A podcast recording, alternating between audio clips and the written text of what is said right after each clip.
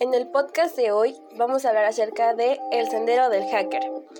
El término hacker es un término muy amplio y en algunas ocasiones la gente lo confunde o lo transversa a otras circunstancias. Hay muchas maneras de empezar a ser un hacker, pero si no se cuenta con los conocimientos suficientes y luego luego se empieza a actuar, simplemente nos uniríamos al grupo de fanfarrones que pensamos que sabemos y dominamos el tema, pero en realidad solo somos simples ignorantes en todo el tema. Para empezar, tenemos que saber que un hacker no es simplemente una persona que se dedica a hacer daño, como mucha gente lo cree, sino más bien es todo lo contrario.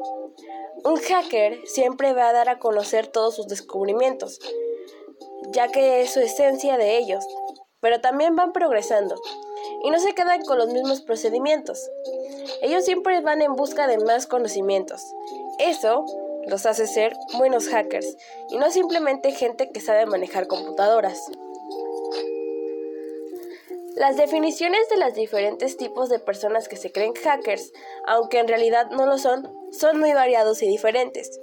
Sus primeros contrarios son los cracks, ya que estos no buscan ayudar ni nada por el estilo, sino más bien eh, son gente que les gusta dañar a otras personas, que solo usan sus habilidades para beneficios personales, y no les importa el daño ajeno que puedan causar. Sin embargo, el hacker no es así. Él piensa que la información no se debe escatimar a unos cuantos, sino más bien la información debe ser universal, que todos puedan poseer y no simplemente tenerla reservada a sí mismos sin el consentimiento de la opinión pública. Otra cosa muy importante también que debemos tener en cuenta son los peligros y consecuencias del mal uso de las habilidades que adquirimos al volvernos hackers. Aunque en realidad, como mencioné anteriormente, simplemente pensamos que lo somos, pero en realidad no es así. Un verdadero hacker tiene ciertos códigos de moral, uno de esos muy importante es no meterse en ningún problema de índole legal,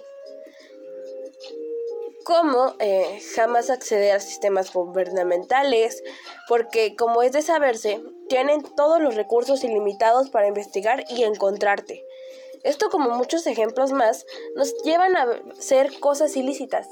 Y aunque a veces los hackers más experimentados tienden a cometer este tipo de errores, por ambición o por codicia, los más recurrentes a estos errores son los principiantes o novatos, que piensan que se la saben de todas, todas.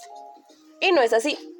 Al ser un hacker es renovarse todos los días, al igual que un médico debe estar bien informado acerca de los avances en la medicina, como enfermedades, vacunas, etc.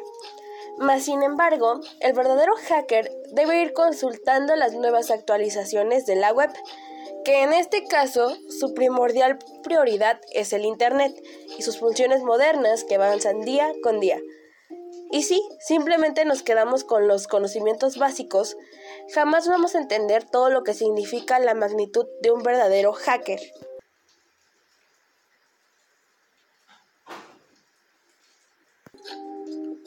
Aprendiendo el oficio.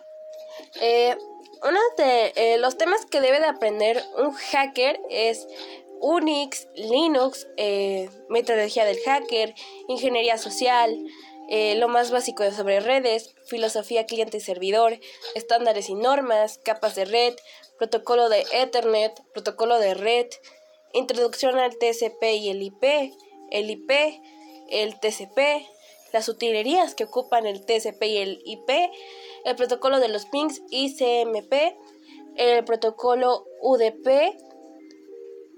También deben aprender los puertos, los servidores DNS, sesión cliente-servidor mediante el TCP, MAC y ARP, ARP spoofing, escaneadores de puertos, eh, sistemas de detección de intrusos, introducción a los sniffers, la suite de sniff, detección de sniffers, eh, telnet, manipulación de paquetes con HP2, los proxies, los servidores SOX, los exploits, los troyanos, contraseñas, eh, root en Linux, cuentas shell, netcat, eh, y entre más cosas que eso los ayuda a ser mejores hackers y rendir bien en su oficio. Sin más que decir, nos vemos en nuestra próxima emisión. Adiós.